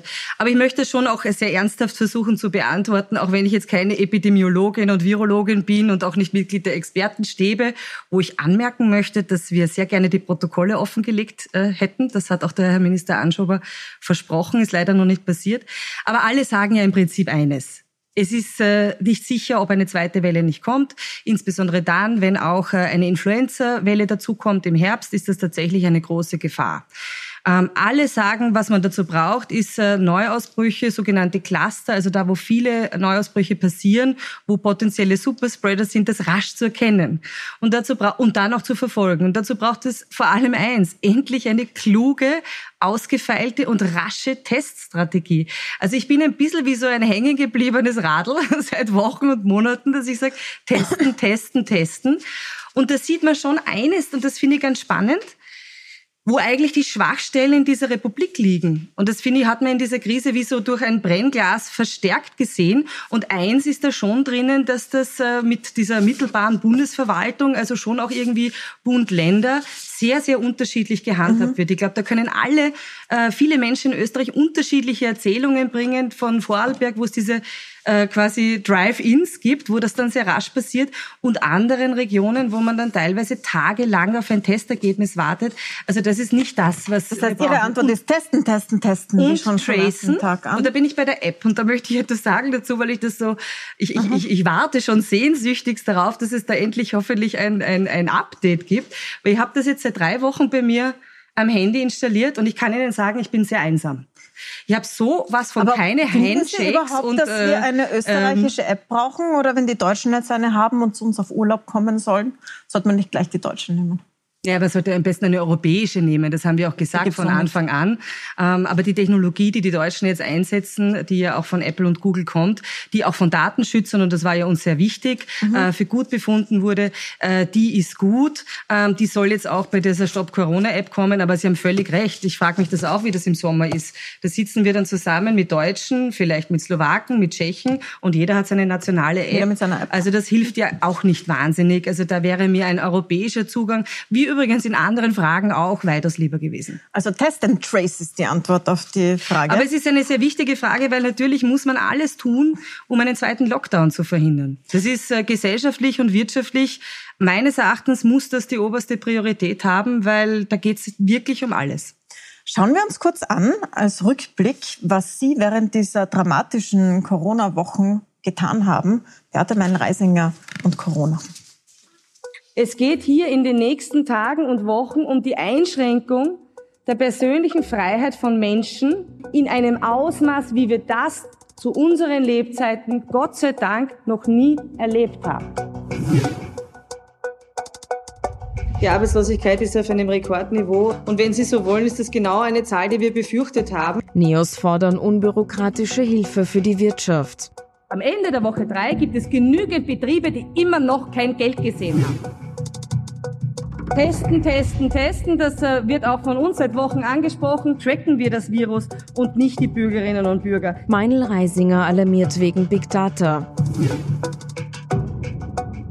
Meinl Reisinger für volle Schulöffnung ab Juni. Es geht auch um die Angst vieler Eltern, die sagen, was ist jetzt eigentlich mit meinen Kindern? Werden die jetzt eigentlich wenn die Schulen vielleicht erst im September wieder dann offen sind, ein halbes Jahr nicht in dem Maß unterrichtet, wie es sein sollte. NEOS-Chefin mit Kritik an Politshow. Es reicht nicht aus, schön inszenierte Pressekonferenzen zu machen, wo man sagt, man wird dann vielleicht wieder eine Ankündigung machen und einen Plan geben. Wir wollen jetzt wissen, was sind die Daten, was sind die Fakten, was sind die Grundlagen für die Entscheidungen. Kurz im Kleinwalsertal. NEOS prüfen Anzeige. Wer jetzt sagt, das waren spontane Versammlungen, den, den möchte ich daran erinnern, dass im Vorfeld aufgefordert wurde, dass es Beflaggungen gibt. Neos kritisiert falsches Budget Blümels. Und er weigert sich, dieses aktualisierte Budget, das er nach Brüssel schickt, seinem eigenen Parlament vorzulegen. Es zeugt von einer ungeheuren Planlosigkeit und letztlich auch von einer Realitätsverweigerung, was denn die Betriebe, was die Menschen, was Arbeitnehmerinnen und Arbeitnehmer, aber auch Unternehmerinnen und Unternehmer jetzt tatsächlich brauchen. Man sieht, der Schulterschluss hat bei Ihnen nicht wahnsinnig lang gehalten. Sie waren sehr kritisch der Regierung gegenüber in diesen Wochen. Und ich möchte einen Punkt rauspicken, das sind die Schulen. Da haben Sie sich sehr geäußert, Sie haben sich sehr eingesetzt für eine Öffnung. Zu einem Zeitpunkt, wo es noch nicht so klar war, äh, wie ansteckend sind die Kinder eigentlich. Jetzt haben wir in Israel gerade wieder Schulschließungen. 170 Schulen machen dazu wegen Ansteckungen. Deswegen finde ich, ist es ein gutes Beispiel, anhand dessen man diskutieren kann, wie wägt man ab in so einer Situation als Politikerin? Wo setzt man auf die Sicherheit, Gesundheit und wo schaut man, was die anderen Dinge sind? Können Sie mal schildern, wie Sie in so einer Situation die Abwägung getroffen mhm. haben, zu sagen, die Schulen sollen offen sein, zwar komplett? Also zunächst einmal, mir war dieser Schulterschluss zu Beginn sehr, sehr wichtig. Ähm, auch wenn das bisweilen anders dargestellt wird, es ist nicht die Regierung gegen die Opposition gewesen, sondern auch wir. Ich habe eine Woche vor diesem Lockdown, Shutdown, was auch immer, ähm, ein Mittagessen gehabt mit Sebastian Kurz und ich habe angeregt, dass man etwas tut, weil ja zum damaligen Zeitpunkt auch zum Thema Schulen ja schon einzelne Schulen Fälle hatten und dann wurden die geschlossen. Ich habe gesagt, auf was wartet ihr eigentlich, dass in jeder Schule ein Fall auftritt und dann immer Schule für Schule geschlossen wird. Und ich glaube auch, dass nach wie vor, auch wenn man vielleicht manches mit dem Wissen von heute, aber das ist sicher nicht die Gunst der späten mhm. Erfahrung, vielleicht anders machen würde, ähm, stehe ich zu der Entscheidung damals. Wir haben aber damals gleich ich glaube, an diesem Sonntag, als wir dieses Ermächtigungsgesetz, äh, das ja sehr viel Macht und Verantwortung in die Hände der Regierenden gelegt hat, beschlossen haben, im, im Parlament gesagt, es braucht eine Balance. Ähm, ja, es geht um Gesundheit, aber es geht gleich danach um alles andere. Es geht um die Frage der Gesellschaft, kippt die, es geht um die Frage der Wirtschaft, kippt die, werden wir eine Massenarbeitslosigkeit haben. Also eine Politik, die sozusagen immer nur einen Aspekt betrachtet, nämlich wie viel Neuinfizierte, wie viel Hospitalisierte und dann auch natürlich tragischerweise Todesfälle. Ähm, das war mir klar, das ist von Anfang an zu wenig. So, und dann ist es eine Frage der Prioritätensetzung. Und da habe ich schon sehr lange Zeit den Eindruck gehabt, dass äh, Kinder, Eltern, Lehrerinnen und Lehrer keine Priorität haben. Ich habe auch Sätze gehört, wie das hat keine volkswirtschaftliche Relevanz. Und ja, ähm, je länger von der Regierung, aus der Regierung habe ich das gehört. Und je länger diese, diese, diese Schulschließungen angedauert haben, ich erinnere daran, da haben ja dann andere Länder wie Dänemark, wie Norwegen schon längst wieder begonnen gehabt. Und da habe ich gesagt, na gut, schauen wir es uns an, wie die Erfahrungen dort sind. Und siehe da, die Erfahrungen waren gut. Und immer noch war aber bei uns kein Schritt dorthin, endlich dem diese, also der Frage der Bildung, mhm. äh, Kindergärten und Schulen diese Priorität einzuräumen. Und ich möchte noch einen Schritt weitergehen. Ich meine, wir haben jetzt eine Situation, dass mit nächster Woche dann die Sommerferien beginnen. Neun Wochen Sommerferien. Ich kann Ihnen da auch stapelweise die schreiben von Eltern, insbesondere übrigens Müttern. Also wenn Sie mich fragen, was habe ich in der Corona-Zeit getan, und mir schon gedacht, haben Sie mir in die Küche geschaut? Ich habe auch Hausaufgaben gemacht ja, mit meinen Kindern. Ganz intensiv. ins Fernsehstudio aus Ihrer Küche. Und das haben sehr viele das, Väter, aber vor allem auch sehr, sehr viele Mütter diesen Spagat erlebt. Also Mütter teilweise von fünf Kindern, die wirklich neben einer Teilzeittätigkeit, wo sie dann sagen, 30 Stunden packen sie dann in die mhm. Nacht hinein, ähm, teilweise auch ihren Urlaub aufgebraucht haben. Und die sind jetzt vor der Situation, neun Wochen Ferien, de facto kein Angebot und keine Perspektive für den um Herbst. Um es ein bisschen kürzer zu machen, was fordern Sie dafür? Eine klare Perspektive für den Herbst. Und ich verstehe nicht, und ich muss auch sagen, ich weiß, ich war da hin und wieder grantig, wenn es um Kinder und Schulen und Bildung geht, aber es sind viele Eltern erschöpft und grantig. Und ich bin schon wieder grantig geworden, wie ich gehört habe, das große Digitalisierungspaket des Herrn Bundesminister Fassmann, wo er gesagt hat, ja, ab 21, 22 dann Geräte und bis 2023 WLAN in den Schulen. Abgesehen davon, dass ich erschüttert bin, ob dieses Wahnsinnstempos der Regierung, ich meine, da fahren uns ja andere Länder um die Ohren, ganz ehrlich, das ist keine Antwort auf die Frage, wie wir im Herbst damit umgehen. Wir brauchen als Eltern und übrigens auch die Lehrerinnen und Lehrer und die Kinder auch ganz besonders, brauchen ähm, eine Perspektive und eine Planbarkeit. Das heißt, eine klare Aussage, dass man alles daran setzt, dass der Unterricht im Herbst wieder normal startet, dass die Kindergärten offen sind, dass man nicht äh, bei jedem kleinsten Schnupfen sofort ein ärztliches Attest bringen muss, weil das ist die enorme Belastung, die wirklich aufreibend ist für ganz viele Eltern und vor allem auch eine Situation, und das wissen wir ja, auch da, Brennglas, das die Probleme nur deutlicher zum Vorschein bringen lässt. Wir wissen ja schon davor haben wir ein Viertel, ein Fünftel der Kinder bis zu einem Viertel nicht erreicht. Die haben wir in der Corona-Krise auch nicht erreicht. Und da geht natürlich dann dieser Gap noch mehr auseinander. Also wir sind den Kindern und den Eltern und auch den Lehrerinnen und Lehrern schuldig, dass es da eine Perspektive gibt. Ihr zweites großes Thema war die Wirtschaft, die Wirtschaftshilfen. Da haben wir jetzt schon viel gehört in diesem Zusammenschnitt, was Sie gesagt haben. Ich möchte Lauter Motion rauspicken als Beispiel, wo Sie sich engagiert haben. Ähm, na, da ging es um die Frage, sperren die zu? Und ja. die Kollektivverträge. Die Billigfluglinie wollte da einen Kollektivvertrag von 1000 Euro brutto für das, für das Bordpersonal. Das ist also unter der Mindestsicherung in Wien, was da rauskommt, netto. 800 etwas. Und die Neos haben sich da auf die Seite der Laudamotion gestellt und haben gesagt, ähm, ja, ich habe mir jetzt die, sogar die, die Aussendung rausgeholt. Der Sepp Schellon hat ausgesandt, es ist in niemandes Interesse, dass am Ende 300 Jobs und der Standort Wien in Gefahr sind. Ja, das stimmt. Ja. also zunächst, es geht haben ja nicht da unterstützt, dass man doch diesen Vertrag abschließen soll. Sie haben gesagt, sie haben kein Verständnis dafür, dass da Auer Betriebsräte mitreden. Das ist ein interessanter Punkt, finde ich, weil es äh, so ein interessantes äh, Tauziehen zwischen Gewerkschaft und Wirtschaft war. Warum haben Sie sich da ähm, auf die Seite der Fluglinie gestellt bei diesem Kollektivvertrag und gesagt, lieber so wenig Geld als die sperren zu. Also erstens einmal stimmt das nicht, was Sie sagen. Ich habe mich nicht auf die Seite einer Fluglinie gestellt, sondern wir sind in einer Situation, und das hat der Sepp Schellhorn ganz richtig gesagt, äh, das ist übrigens ein Praktiker, der weiß, was es heißt, Löhne zu zahlen und äh, Jobs zu schaffen. Wir sind in einer Situation, wo ich mir erwarte von den Regierenden, aber auch von einer Gewerkschaft, dass wir um jeden Arbeitsplatz kämpfen. Es macht einen Unterschied, ob ich 400 Jobs nicht habe oder habe. Und alles, was ich gefordert habe, und dazu stehe ich und ich bin auch froh, dass es so gekommen ist, ist eine weitere Verhandlungsrunde, weil ich gesagt habe, ich habe das Gefühl, da sind wir noch nicht am Ende der Verhandlungen, da ist eine Lösung in Griffweite zwischen der Gewerkschaft und Lauder Motion. Ähm, und die hat ja stattgefunden und man hat eine Einigung erzielt. Und äh, ich freue mich ehrlich gesagt wirklich drüber, weil äh, selbst wenn wir die Einzigen sind in diesem Land, die für Arbeitsplätze äh, kämpft und eine funktionierende Wirtschaft, dann mache ich das sehr, sehr gerne in so einer Situation. Aber es wir hat nichts mit Wirtschaftshilfen der Regierung zu tun. Nein, damit nicht, aber mit Wirtschaft. aber da können wir auch einiges drüber reden. Da kann man viel drüber reden. Wir haben aber schon einiges zusammengeschnitten gehabt, aber ich frage Sie gerne dann noch.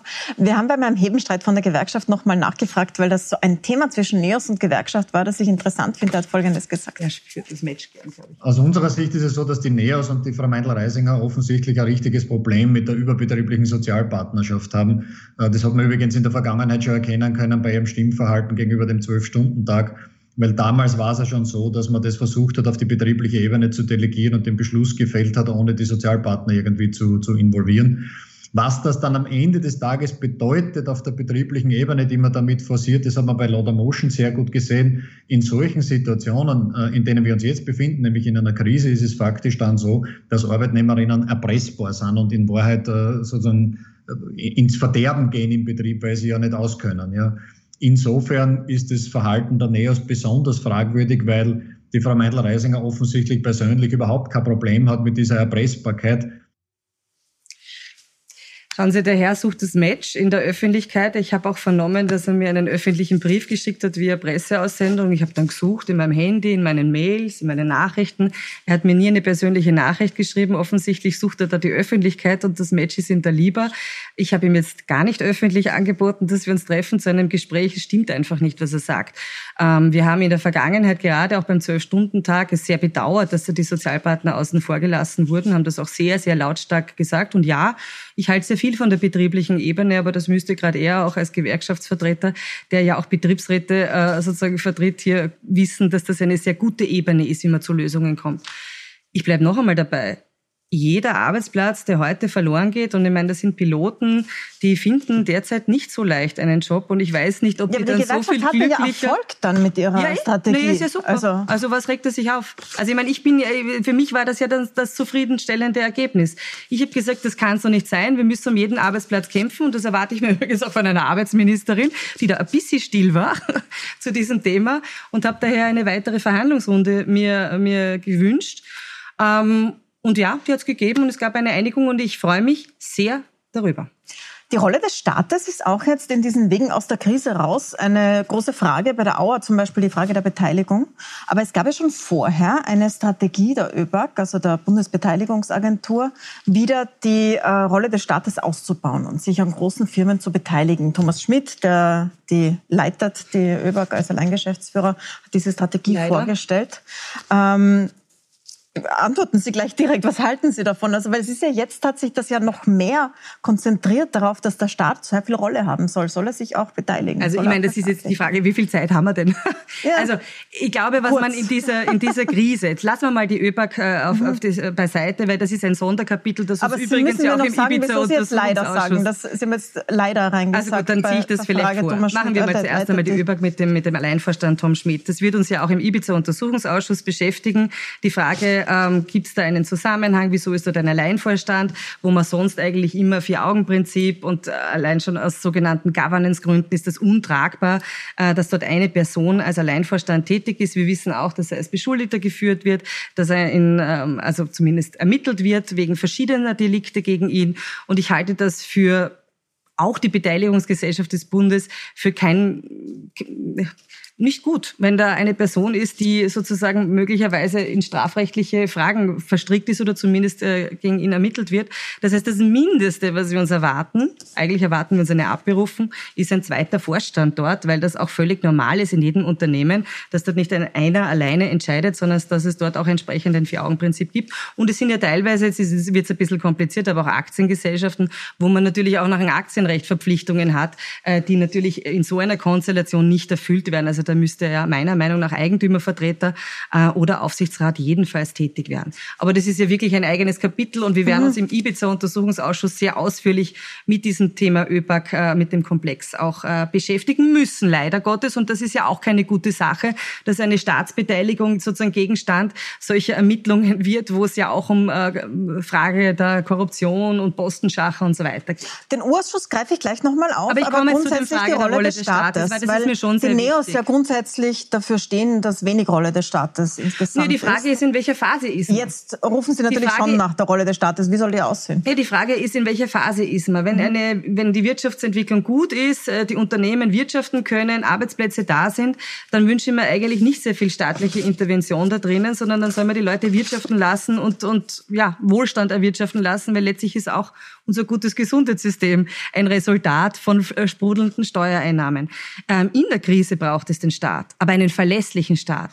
Das heißt, ich finde, diese Diskussion braucht es mehr oder weniger Staat ein bisschen seltsam. Es braucht auch nicht mehr Staat, der jetzt auf einmal wieder Unternehmen führt. Menschen retten, nicht Unternehmen, das ist meine Devise, sondern es braucht einen verlässlichen Staat. Und was wir aber gesehen haben, ist, dass es ganz viele Bereiche gibt, wo man sich nicht auf den Staat verlassen kann. Selbstständige können sich nicht auf ihn oder konnten sich nicht auf ihn verlassen. Künstlerinnen und Künstler konnten und können sich nicht äh, auf ihn verlassen. EPUs sind teilweise völlig alleingelassen. Das heißt, ich finde schon, dass es jetzt Gelegenheit gibt, nicht davon zu sprechen, dass wir ein Comeback wollen, also alles vom Alten, sondern dass jetzt eigentlich diese Gelegenheit da ist, eine grundsätzliche Erneuerung sich zu überlegen und in vielen Bereichen es besser zu machen. Ähm, Im Bereich des Bürokratismus, der wirklich Unternehmen das Genick mhm. bricht, es endlich anzugehen. Ich meine, was ist passiert mit der großen Reform des Josef Moser? Offensichtlich ersticken die Unternehmen nach wie vor und durch die sogenannten Wirtschaftshilfen der Regierung noch mehr in Bürokratie. Was ist mit einer echten Bildungsreform, die sagt, na gut, nicht in drei Jahren wollen wir vielleicht den WLAN an den Schulen, sondern wir, wir nehmen das jetzt als Gelegenheit, wirklich nach vorne zu kommen und wollen da an die Spitze in Europa und weltweit. Und was ist natürlich auch mit der Frage einer, einer neu gedachten ähm, Unterstützung im Fall von Arbeitslosigkeit, aber auch im Bereich Grundsicherung. Und da haben wir durchaus äh, Modelle am Tisch liegen, die wir gerne diskutieren würden. Vielleicht ganz kurz dazu, bevor wir in eine Pause gehen und dann über den Urausschuss und die Politikinhalte der NEOS auch in Wien reden. Äh, Arbeitslosig Arbeitslosengelderhöhung ist gerade die ganz große Diskussion. Es kommt jetzt eine Einmalerhöhung. Sind Sie damit zufrieden? Nein, Wollen Sie also es weiter? Können eine Sie Einmalerhöhung ist kurz? Naja, also eine Einmalerhöhung ist natürlich mehr als nichts. Logo, aber wir hätten uns auch gewünscht, oder sagen wir mal so, wir finden die Modelle besser, äh, die starten mit einem höheren Arbeitslosengeld am Beginn der Arbeitslosigkeit, weil da fällt man ja auch runter. Ich meine, da muss man eine Miete weiterzahlen, da muss man äh, Ausgaben tätigen, die ja schon vorher vielleicht sogar getätigt wurden. Ähm, und dann, wie es zum Beispiel in Dänemark der Fall ist, dann geht das sozusagen degressiv hinunter. Ähm, das wäre eigentlich ein Modell, das wir präferieren würden. Auf wie viel runter? Jetzt sind es 55 Prozent, also unter nee, das? das? Nein, 55 Prozent wäre Sollte das dann, dann schon. das Aber das sein. muss man diskutieren, finde ich, in einem Zusammenhang dann mit auch diesem Grundsicherungsmodell neu. Und da haben wir das Modell des liberalen äh, Bürgergelds. Und ich freue mich, dass es jetzt einmal in einem Bereich gelungen ist, das anzustoßen, nämlich bei den freischaffenden Künstlerinnen und Künstlern. Man muss ja auch noch, vielleicht noch ein letztes eines sagen. Mhm. In Österreich werden schon die Menschen sehr schnell zu Bittstellern gemacht. Man hat das Gefühl, der Staat misstraut einmal grundsätzlich jeden, weil jeder ist ein potenzieller Steuerbetrüger und ist eh, weiß ich nicht, ja. Und man macht die Menschen schon zu Bittstellern und das ist etwas, was uns ein Dorn im Auge ist. Ich meine, Menschen zahlen ja auch ein in Arbeitslosenversicherung. Menschen tragen dieses System mit ihrer Steuerlast. Die haben nicht als Bittsteller mit Misstrauen, zu denen hat man nicht mit Misstrauen zu begegnen, sondern Vertrauen entgegenzubringen, weil letztlich werden wir auch aus der Krise rauskommen, dank der Kraft der Österreicherinnen und Österreicher. Wir machen eine kurze Pause und reden gleich über den U-Ausschuss und darüber, wie es wäre, wenn die Neos regieren. Weil in Wien treten sie ja jetzt an, wieder zu der Wahl. Wir schauen uns an, wie das ist bei Mieten, bei den Frauenhäusern in Salzburg und bei weiteren Themen bleiben Sie dran bei Beate Meilreisinger.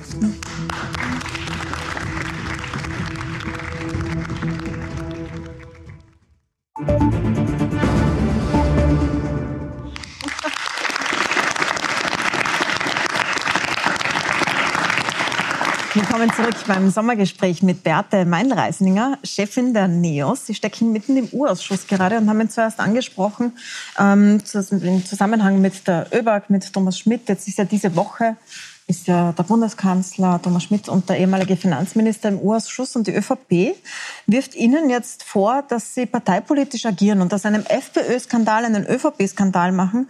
Der Abgeordnete Fühlinger hat gestern sogar ausgesandt, dass eine staatsanwaltliche Überprüfung der fragwürdigen Aktivitäten von Stefanie Crisper, NEOS-Abgeordneter im U-Ausschuss, höchst angezeigt ist. Auch der parlamentarische U-Ausschuss ist ein, kein rechtsfreier Raum. Das sind schon harte Bandagen zwischen Parlamentsparteien. Ähm, wie sehr stimmt denn... Von der ÖVP, würde ich sagen. Ja, in ihrer Richtung. Wie sehr stimmt denn der Vorwurf, dass Sie versuchen, aus einem Ibiza-FPÖ-Skandal Strache Gutenus einen, äh, das der ÖVP rüberzuschieben in diesem U-Ausschuss? Naja, also die ÖVP muss man da nicht hineinziehen. Die ÖVP ist da schon sehr lange, sehr dick drinnen. Also es geht ja um Postenschacher und äh, durchaus auch einen Tango Corrupti und einen Tango tanzt man immer zu zweit. Und äh, man bekommt in einer Regierung insbesondere von der ÖVP nichts geschenkt. Also es ist ja keine reine FPÖ-Geschichte, die Postenschacherei, sondern es ist eine Geschichte der ÖVP-FPÖ-Regierung. Daher, wie gesagt, muss man die ÖVP nicht reinziehen, die ist da dick drin. Und die ist schon sehr lange sehr dick drinnen, weil wir wissen ja auch aus den Aussagen von Heinz-Christian Strache äh, in diesem Video, dass das ja eine Praxis ist, die ja lange ge gepflegt war. Übrigens auch von der SPÖ. Dass man halt Armrechnung so vorbei über Vereine das Ganze irgendwie so finanziert. Das ist ja keine, keine, keine Idee, die, der, die dem Strache plötzlich auf Ibiza als Erleuchtung erschienen ist, sondern das hat er sehr lange beobachtet, wie das die ÖVP und die SPÖ machen in diesem Land. Das ist nicht gut. Aber die Frage des Postenschachers ist keine reine FPÖ-Frage. Und die Frage, ob es da ein Quid pro quo, also du gibst mir Spenden, dafür kriegst du das, gibt, ist sicherlich auch keine reine FPÖ-Sache, wenn ich vor allem daran erinnere, dass der Finanzminister von der ÖVP gestellt wurde. Und die Stefanie Crisper ist eine sehr hartnäckige Aufdeckerin und ich möchte es jetzt einmal schon ganz klar sagen, das ist eine neue Kategorie dass ein ähm, Abgeordneter der ÖVP hier sozusagen nach staatsanwaltlichen Ermittlungen ruft, um eine Abgeordnete unter Druck zu setzen oder den Versuch, sie mundtot zu machen. Man muss aber auch sagen, es zeigt, äh, wie nervös die sind und dass die Steffi Crisper hier offensichtlich gute Arbeit macht und sehr richtig liegt. Sie waren ja selbst in der ÖVP früher. Ich habe für ÖVP-Politiker gearbeitet. Und ich habe gefunden, Sie waren Initiatorin, Mitinitiatorin der Initiative Schwarz-Grün. Da waren Sie bis 2013. Ähm, ja. Jetzt gibt es quasi Schwarz-Grün, also ÖVP-Grün zumindest, Türkis-Grün. Ist das so eine Erfüllung eines politischen Traums und Sie sind nicht dabei?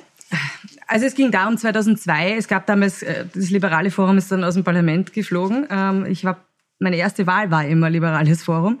Ähm, ich wollte, und das ist, glaube ich, kein Geheimnis, keine schwarz-blaue Koalition. Ich will aber auch nicht oder wollte nicht eine rot-grüne Koalition, die da immer im Raum stand. Äh, und daher haben wir damals im Sinne übrigens einer ökosozialen Marktwirtschaft, also Nachhaltigkeit äh, und Gewissenhaftigkeit am wirtschaftlichen Eck, aber auch am ökologischen Eck, einen Vorschlag als Initiative, waren drei junge Leute gemacht, na ja, warum reden nicht die beiden miteinander? Und das wäre sicher dann tatsächlich nach der Wahl 2002 ausgegangen. Ähm, haben also so Unterstützungserklärungen gesammelt.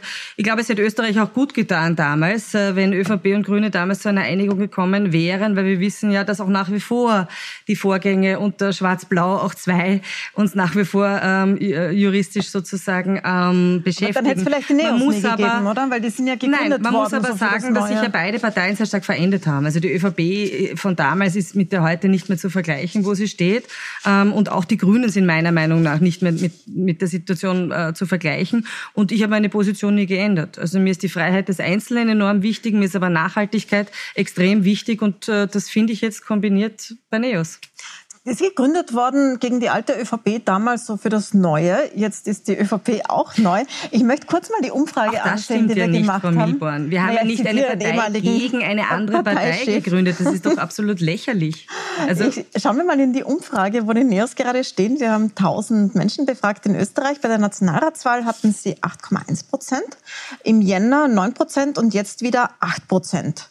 Das heißt, sie haben also, sie sind ungefähr gleich, während die ÖVP, wenn man die ähm, Sonntagsfrage dazu aus, ansieht, 4,5 Prozentpunkte dazu gewonnen hat, jetzt in dieser Krise.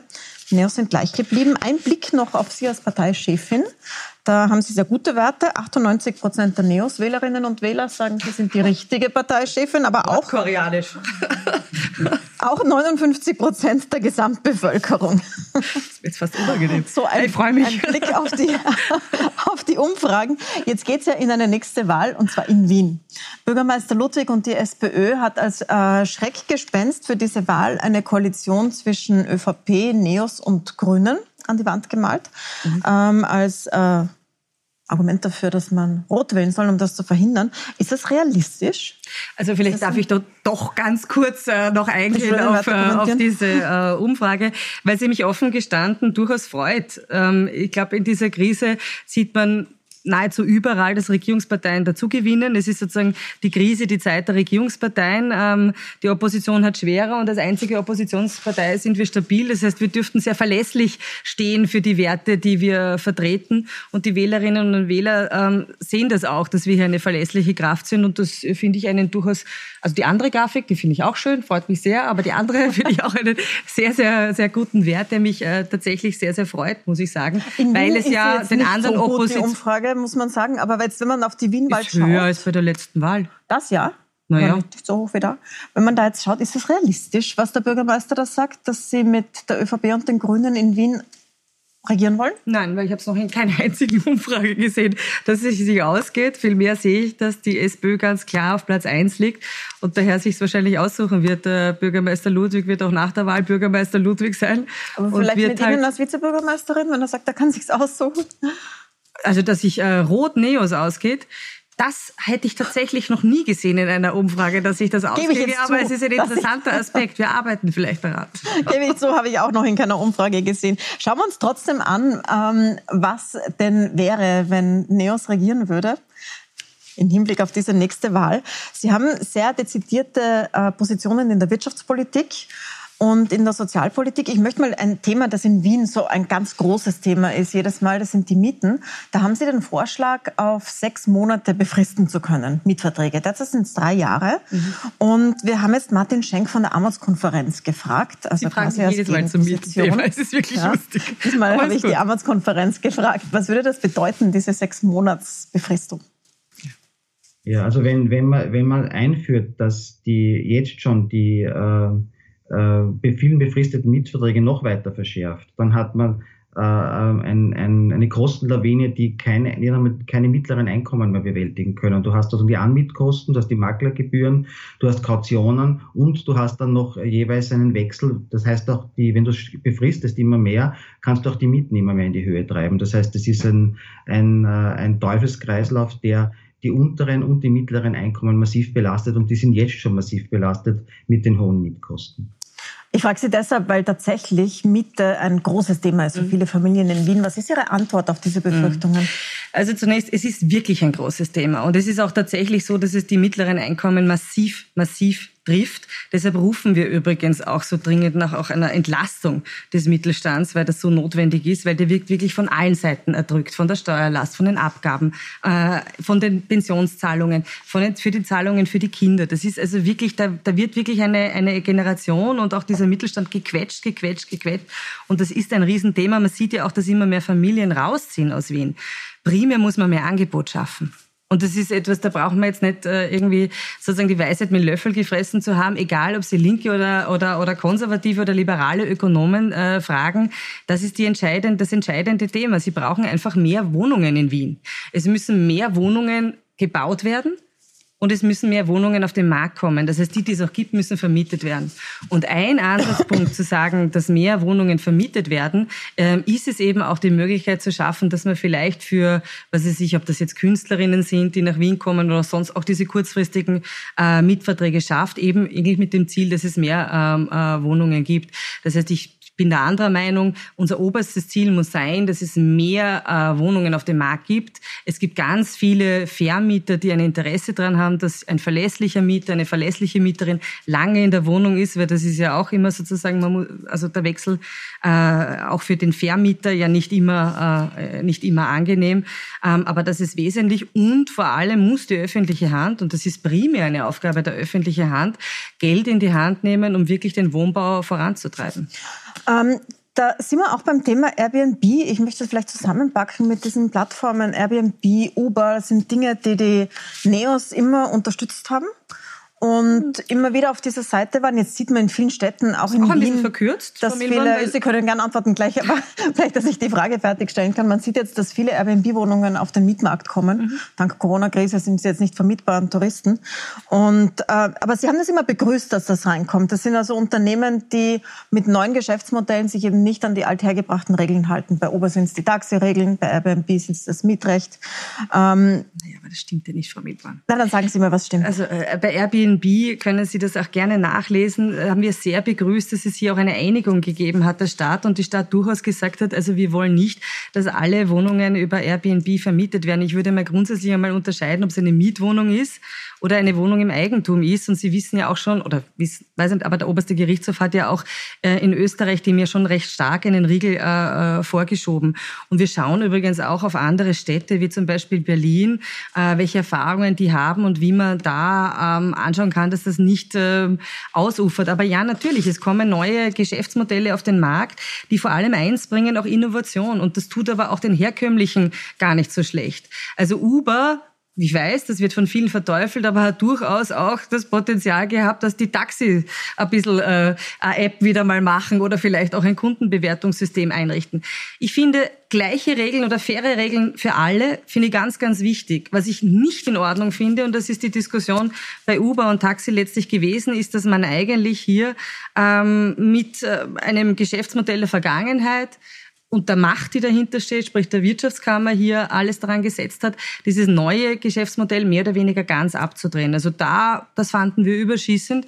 Gleiche Regeln, ähm, beispielsweise auch was Entlohnung angeht etc. Auf jeden Fall für alle, äh, aber nicht das Kind mit dem Bade ausschütten und überhaupt keine Innovationen zuzulassen. Ähm Ganz anderes, ganz anderer Bereich, aber auch ähnliches Thema ist in Salzburg gerade die Neuausschreibung für die Frauenhäuser. Da ist auch die wie passt das jetzt? Machen Sie den Sprung mit mir mit. Ich mache den Sprung Machen mit Sie den Sprung mit mir mit. Okay. Weil die Argumentation äh, dort, also um es kurz zusammenzufassen, es gibt dort Frauenhäuser und die NEOS äh, Landesrätin Neos in der Regierung, will das Betreiben der Frauenhäuser neu ausschreiben. Das hat jetzt auch gestartet gegen den großen Widerstand. Auch da war die, die Argumentation war, das kann nicht so quasi eine Erbpacht sein an immer den gleichen Verein, sondern man muss das ausschreiben, weil es um öffentliches Geld geht. Jetzt hat es da massiven Widerspruch gegeben von den Frauenhäusern. Und ich würde gerne zum Abschluss noch kurz darüber mit Ihnen sprechen. Ähm, ich spiele Maria Rösselhummer ein, die Chefin der autonomen Frauenhäuser, und was sie sagt zu diesem Plan der NEOS in Salzburg, Maria Rösselhummer. Wir sind äh, Mitte Februar, und äh, es war am 17. Februar, plötzlich über, Me über Medien konfrontiert worden mit dieser Ausschreibung. Und das hat uns so überrascht und vor allem, es war ein total fatale, eine fatale ähm, Ansage, vor allem auch für gewaltbetroffene und bedrohte Frauen. Die Frau äh, Landesrätin Klambauer möchte ja neue Modelle haben, ja. Also nicht mehr diese klassischen äh, Frauenhäuser, sondern ihr strebt sozusagen, streben neue Modelle an unter dem Slogan sicher und sichtbar. Das heißt, ähm, die Adressen der Frauenhäuser sollen nicht mehr äh, geheim sein. Sicherheitsvorkehrungen sind auch nicht mehr so notwendig. Ja, und ich habe eben die Frau äh, Magister Meindl-Reisinger gleich nachdem wir das erfahren haben, ja, habe ich sie sofort kontaktiert, habe sofort angerufen, habe mehrmals im Club, äh, Parlamentsclub angerufen mit und ersucht um einen Rückruf. Es ist kein Rückruf gekommen. Das war sehr, sehr enttäuschend, weil wir uns erhofft haben, dass wir noch einmal eine Möglichkeit haben, mit ihr gemeinsam dieses Problem zu besprechen. Also zunächst einmal, ähm, hat unsere Frauensprecherin Henrike Brandstätter meines Wissens sehr wohl äh, mit äh, Maria Rösselhuber und anderen gesprochen. Also das ist ein bisschen falsch dargestellt. Es ist ja keine Entscheidung von mir, es ist eine Entscheidung der Salzburger Landesregierung. Die Landesregierung besteht aus ÖVP, aus NEOS und Grünen. Und also es ist halt eine NEOS-Landesrätin, deswegen finde ich es interessant, Schon, aber es ist ein Beschluss der Landesregierung. Und mhm. es geht um eines, es geht darum, das ist eine Diskussion, habe ich mir sagen lassen, die schon seit vielen, vielen Jahren in Salzburg geht, wo es immer wieder, also eine Art gordischen Knoten gab, dass die Betreuung, äh, insbesondere Gewaltschutz, aber vor allem die Betreuung auch dann in Übergangswohnungen flächendeckender, weil das ist jetzt nicht gegeben, in ganz Salzburg äh, ermöglicht wird. Das ist auch das große Anliegen von Andrea Klambauer, die wirklich, dass eine sehr äh, authentische Frauenpolitikerin ist, äh, mitten im Leben steht, Kinder hat und äh, genau weiß, von was die Rede ist und die möchte das Angebot besser machen. Das war offensichtlich mit den bisherigen Betreibern nicht möglich. Es ist auch meines Wissens wirklich nicht wahr, dass das erst im Februar oder wann auch immer die Information kam, weil es ja schon viele Gespräche davor gab, die auch meines mhm. Wissens nach dokumentiert sind, auch mit dem Frauenreferat. Also die Grundsatzfrage ist, soll Darf ich vielleicht aussprechen ganz kurz? Ja. Naja, man, Sie müssen es. Das ist einfach rechtlich so. Wenn Sie einen solchen großen Auftrag mit äh, dem auch ähm, bessere, mit, mit dem Wunsch nach einem besseren Konzept verwirklichen wollen, dann müssen Sie es ausschreiben. Und da vertraue ich ja der Landesregierung und vor allem auch den, ähm, sind ja da Expertinnen und Experten, es sind sozusagen die Expertinnen der Landesverwaltung drin, aus dem Frauenreferat, äh, Polizei ist drinnen, ähm, Ver Vergaberechtsexperten sind drinnen, Gewaltschutzexpertinnen äh, mhm. und Experten sind da drinnen, die jetzt auch gemeinsam an dieser Ausschreibung arbeiten. Es geht um hohe Qualität und wieder, wie gesagt, darum, das besser zu machen. Dass das die bisherigen Betreiber nicht freut, ist irgendwie, glaube ich, nachvollziehbar. Und natürlich, die Landesrätin Andrea Klambauer hat sie auch eingeladen, sich da zu bewerben mit einem neuen Konzept und finde es einfach schade, wenn sie das nicht machen. Würden Sie es auch für andere Bundesländer so wollen? Also soll auch Wien ausschreiben? die Betreibung der, Frauen, der Frauenhäuser? Die Frage ist, möchte ich das Konzept verbessern? ähm, und das ist das oberste Ziel, dass man sagt, ähm, ich möchte ein besseres Konzept, das eben auf der einen Seite diese Gewaltschutz äh, Zentren, diese Frauenhäuser ermöglicht, aber, aber auch, und das ist ja, ich meine, in Salzburg muss man ja auch in die Täler gehen, doch flächendeckend äh, Übergangswohnungen, weil das ganz wichtig ist, die Frauen auch dann rauszubegleiten, weil ich mhm. halte das für einen ganz wesentlichen Punkt.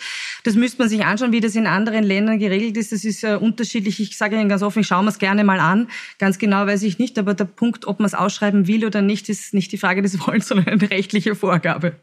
Damit sind wir fast am Ende des Gesprächs. Zwei Fragen zum Abschluss. Abschluss noch. Äh, wir haben Sie oft gesehen in Ihrem Haus in Bad Aussee oder in Ihrer Wohnung in Bad Aussee, zugeschalten in der Corona-Zeit jetzt. Was ist denn Ihr Wunsch für den Sommer jetzt? Sie waren mit den drei Kindern dort.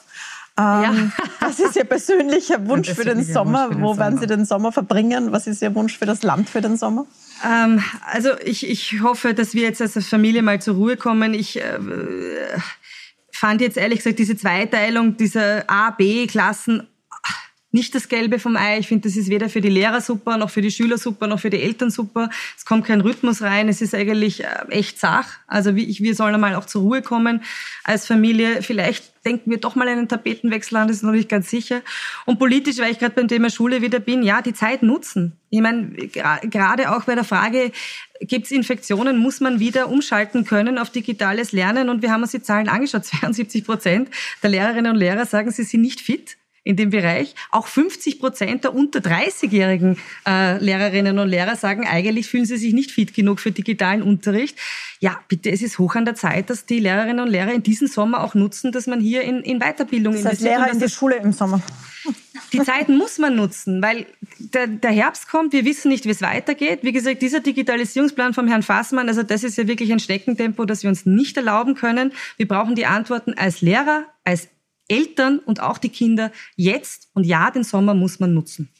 Dann zum Abschluss, nächste Woche kommt Bundeskanzler Sebastian Kurz zum Sommergespräch, nächsten Montag, 20.15 Uhr. Ja. Welche Frage an ihn geben Sie uns mit? Ja, ich muss jetzt überlegen, ich habe eigentlich so zwei im Kopf. Auf der einen Seite interessiert mich natürlich auch Ischgl brennend, äh, weil ich glaube, das werden wir auch wirklich aufklären müssen. Ich habe da auch mit äh, norwegischen Bildungsministerin gesprochen, die gesagt, dass äh, ein Großteil der Infektionen in Norwegen auf Ischgl zurückzuführen ist. Aber eigentlich interessiert mich, weil das Thema ist das, was meiner Meinung nach die Regierung, nicht nur meiner Meinung, sagen ja die Österreicher auch, echt schlecht gemacht hat, das Bereich, der Bereich der Wirtschaftshilfen. Was sagt denn der Herr Bundeskanzler, ich weiß nicht, ich muss jetzt da rausgreifen, das sind alles Zuschriften. Was ist ich, da ist eine Familie, die, ja, ich muss jetzt überlegen, welche ich da nehme betreiben eine Zuckerbäckerei seit 1969. Die haben alle bürokratischen Hürden gemeistert, haben sich nicht zu Schulden kommen lassen, waren ein gesundes Unternehmen, sind jetzt zu Bittstellern geworden und schreiben halt, wie mühsam das ist mit der Kurzarbeit und dass sie Jetzt ist das vielleicht schon ein bisschen her, vielleicht haben sie es schon mal bekommen, keinen Cent gesehen haben und auch mit der Kreditzusage das eher schwierig war. Und die haben halt alle, alle das Gefühl, sie haben keine Perspektive, es gibt keine Praxisnähe. Es gibt keinen Praktiker wie den Sepp Schellhorn in der Regierung, der sich wirklich auskennt, wie es den Wirtschaftsbetrieben geht. Nur wenn wir denen nicht helfen, besser helfen, dann muss man sagen, sind die Regierenden mitschuld an dem Wirtschafts- und letztlich Arbeitslosendesaster, das vielleicht passieren wird. Mehr eine Forderung als eine Frage, aber ich gebe sie er weiter. Er soll sich einmal erklären. Dank, herzlichen Dank, Beate Meil-Reisinger, für das Gespräch. Danke, Danke fürs Dasein.